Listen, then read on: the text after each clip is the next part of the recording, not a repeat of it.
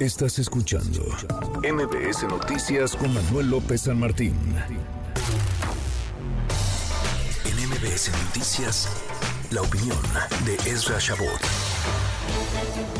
Ezra, querido Ezra Shabot, el juego de las simulaciones que no tendría que ser ningún juego, pero en esas estamos. ¿Cómo estás, Ezra? Hola, ¿qué tal, Manuel? Buenas tardes. Pues sí, ya lo platicamos y lo discutíamos el viernes pasado. A ver, aquí hay algo que, obviamente la, consejera con la que hablabas, con Claudia Zavala, era la que tenía mucho más claro el, ahora sí que el panorama y decía hay que parar esto de una de otra forma. Los otros dos, Montaña y López, no, simplemente dijeron que no. Y pues ese tema del preferente que tú se lo hacías eh, notar, pues sí, si le pones preferente, muchas gracias, pero yo prefiero pues seguir haciendo lo mismo.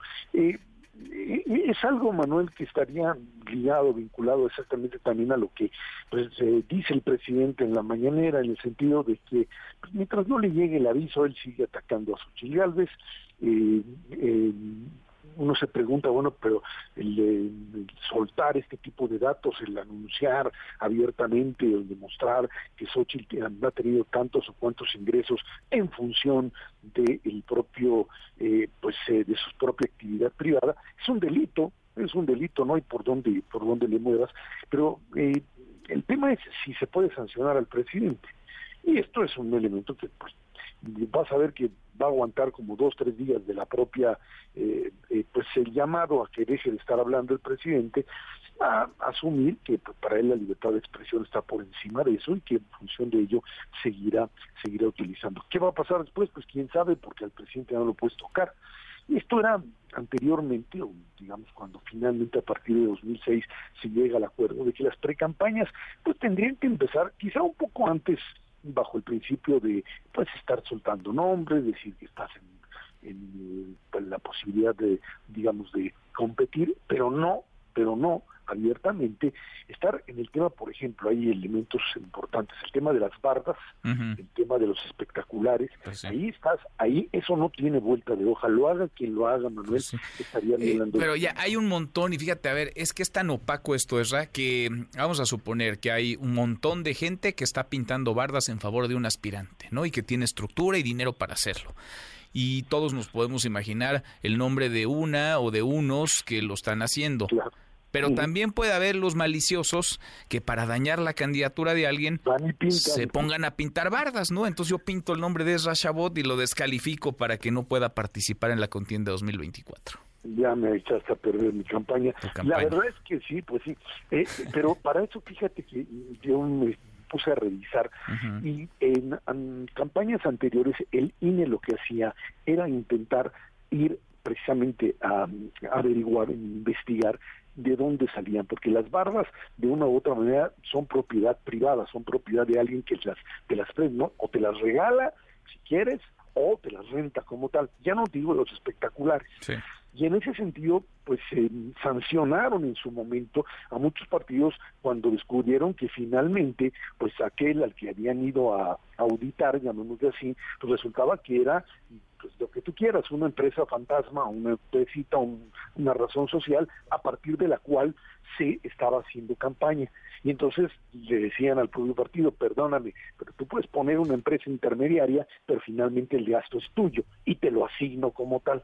Y era parte del pleito en el tribunal, había que demostrar que sí existía esa, esa, esa vinculación y para incluso para defenderte de la posibilidad de que otro te esté haciendo pues un daño en este juego sucio que siempre se, se plantea. Pero yo, yo insistiría, Manuel, todo esto viene derivado de andar adelantando campañas presidenciales. Pues yo creo que esto era un acuerdo, un gran acuerdo político que se tuvo, pues desde 2006, si quieres, eh, con errores graves que ya lo hemos platicado, pero también con la limitación del tiempo en el sentido de, pues, eh, entender que el principal punto que tiene que el INE verificar y el tribunal es dinero. ¿De dónde sale el dinero? ¿Quién lo maneja? Y está difícil la sierra porque todos dicen, los hemos escuchado, que son eh, voluntarios o que son manos misteriosas o que se trata de actos de buena fe o que algunos amigos se juntaron y decidieron poner anuncios. Nunca han puesto ninguno de mis amigos anuncios míos. No sé si a ti te ha pasado, es la de tu programa en Canal 11, por ejemplo, o de tus participaciones en otros medios o de tu columna, porque también están las portadas portadas de las revistas, de tu columna en el, en el Economista.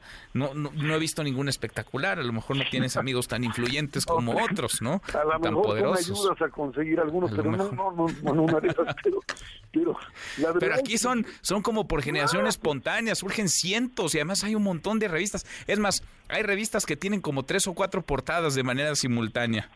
Manuel, el tema es follow the money, sigamos el dinero. Pues Hay que seguir eso. Si Pero ¿cómo, ¿cómo, lo sigues? ¿Cómo lo sigues? A ver, ¿el, INE tiene los dientes suficientes, dirías, César, para seguirlo? Por lo pronto tiene instrumentos, lo hicieron en un momento de, eh, sus eh, aparatos de verificación y lo hicieron en algún momento, sí lo hicieron, Manuel. Y ese fue uno de los grandes, los partidos chillaban y brincaban y decían, no, no me pueden hacer, esto no es mío, y te lo asignaban, terminaron asignándolo y el tribunal sancionó en aquellos casos a aquellos partidos que lo habían hecho. Claro que en política lo que cuesta dinero es barato. Y en ah, ese sentido les vale sorbete. Ahora, lo que la, la, otra parte que nunca se ha atrevido, y ese sería el diente importante del INE, es aquel que viole la ley, vas para afuera no puedes no puedes participar eh, creo que finalmente el problema ha sido que estamos ante un juego más de, de, una lucha semántica, de estar reponiendo nombrecitos a una realidad muy clara. El dinero sigue estando presente como elemento para hacer campaña política, el dinero que quién sabe dónde, privado, y quién sabe pues de quién privado, eso Manuel, y por supuesto la otra, el hecho de que están haciendo campaña, campaña, no pre-campaña, están haciendo campaña para la presidencia, y eso es la realidad. Oye, ¿y el dinero o lo que se materializará en dinero a cambio de qué? ¿No? Esa es la pregunta quizá también. Es nadie nadie te regala nada. Es decir, están poniendo cientos de anuncios a cambio de qué? Pues ¿Qué, les, ¿Qué les dieron o qué les prometieron que les van a, dar? Siempre sucede eso. O es parte del negocio electoral.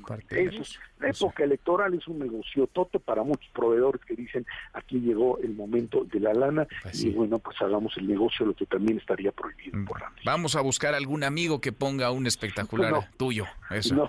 ya tú escoges la ubicación. No, no, no, porque si no luego me va a quedar la auditoría de Hacienda o de la UI. ya ves cómo, se las gastan este señor. Bueno, abrazo, gracias Ese es Shabot. Manuel López San Martín. NMBS Noticias.